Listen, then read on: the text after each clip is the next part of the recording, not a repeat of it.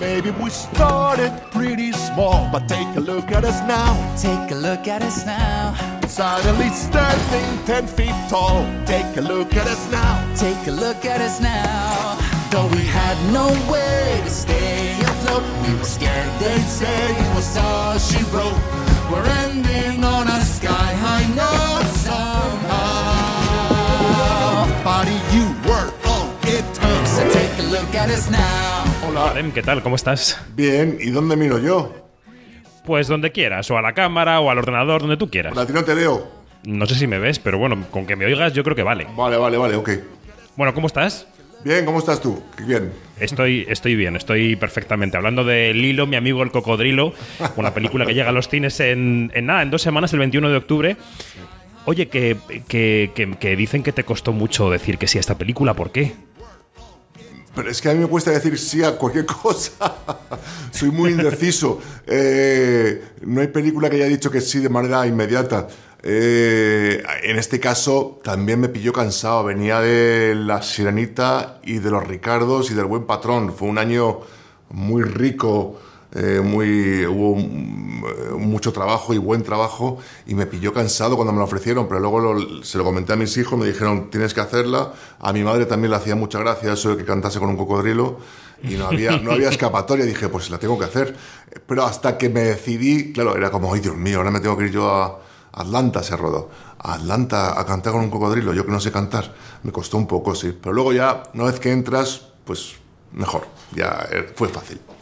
Claro, pero el reto estaba en la parte, digamos, técnica de, ponerte a cantar, a bailar, a entonar, o, en el género de la película, que no te veías justamente en este género. No, yo creo que, a ver, todo. Eh, el género de la película me daba, no es que me daba miedo, me da respeto, porque no he hecho tampoco eh, género puramente cómico, ¿no? Eh, sí creo en la comedia combinada con el drama, quiero decir, El Buen Patrón tiene mucha comedia, Los Ricardos tienen buena comedia. eh, siem- eh, llevo haciendo películas donde hay momentos cómicos desde hace mucho tiempo, pero abiertamente comedia no había hecho desde, no sé, boca a boca, no sé. Eh, pero sobre todo lo que me daba más miedo era el, el tema del, del baile y la, y la canción. Ahora sí te veo. Porque, porque, porque no, lo- no es lo mío. Entonces me daba un poco de pudor el, el meterme en un lugar donde, donde se exige mucho. No es una cancioncita ni un numerito, es un pedazo de número y un pedazo de canción, ¿no? Y además cantada con Shawn Mendes. Quiero decir que es que te pone un tipo al lado que canta muy bien. Entonces, Decías, esa parte me daba, me daba, me daba, me daba el, el susto justo para inspirarte más todavía a hacer lo mejor, lo mejor posible. decías ayer que, que te preguntabas por qué no habían cogido a Hugh Jackman, ¿no? Que es un actor completo, global, que canta, que baila. ¿Ha cambiado eh, la- lo que se exige a una persona para ser actor, actriz desde que tú empezaste hasta ahora? Uy, no lo sé. Eh, buena pregunta. Yo creo que cada vez la gente está más preparada. Cada vez la gente sabe que, que tiene que hacer más cosas y tener más capacidad de hacer más cosas. Eh, al mismo tiempo creo que está combinado con una... con una... no sé, con una ansiedad por conseguirlo ya, por conseguir el trabajo ya, por conseguir el resultado ya, que viene de la época, de la era tecnológica en la que estamos, en la que queremos todo pronto y, y bien. Entonces hay creo que menos paciencia para, pa- para, para crear procesos a la hora de trabajar. Menos paciencia para leerse una obra de teatro, menos paciencia para comentar un libro. Hay más ímpetu por, por conseguir un resultado inmediato. Y eso hace que el proceso sea más pobre. Pero al mismo tiempo hay más preparación porque tienen más acceso a más cosas, a más conocimientos. Ujú. Esta película tiene una clara vocación de público, sale a apelar a las familias a que vayan juntas a ver la película. Yo no sé si tú a la hora de elegir proyectos tienes esto en la cabeza, si tienes una, tienes una cierta, no sé si llamarle misión de intentar que el negocio sobreviva, porque esto está un poco mm, contra las cuerdas, ¿no, Javier? Bueno, no, no, no, no, no soy el salva el salvasalas en absoluto. Quiero decir, Tom Cruise sí lo es. Y es un tipo al que hay que aplaudirle. Es un tipo que de pronto hace las películas que hace, no hace nada de streaming y las películas que hace revientan los, las salas. Eso es maravilloso. Sí. Yo no tengo ese poder ni tengo esa, esa ambición tampoco. Pero sí es verdad que una de las razones que más me excitaba de esto es pensar que es una película de cine para cine y para un público que va al cine, que es el público infantil familiar, que es de los, de los públicos que más van al cine a disfrutarlo.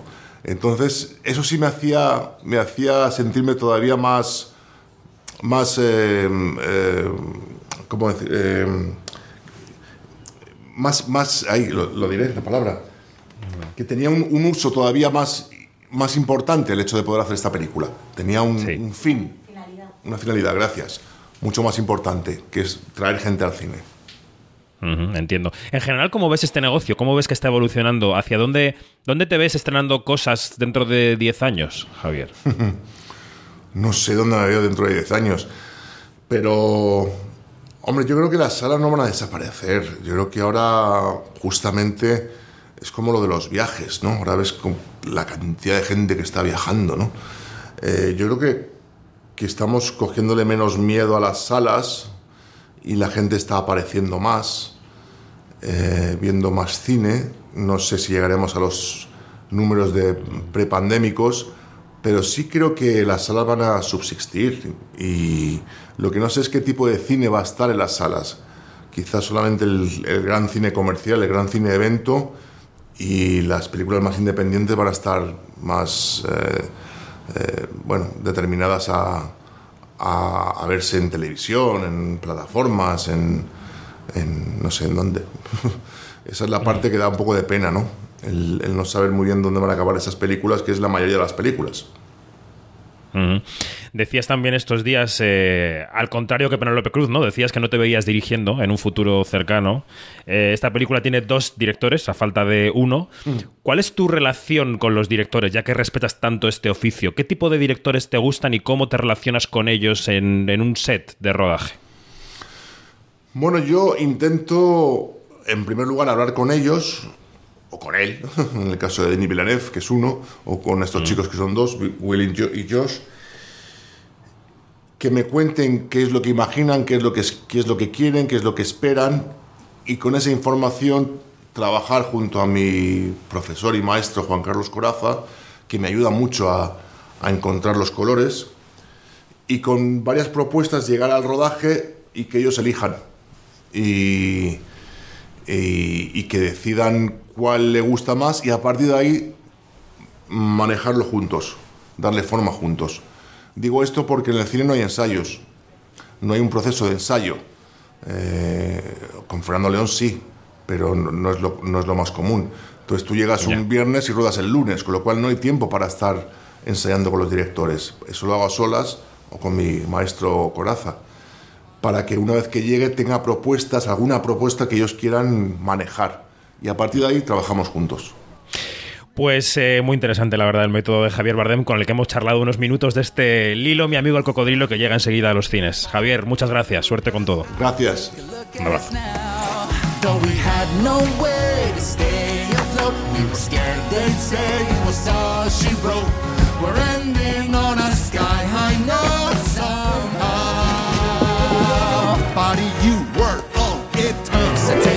at us now.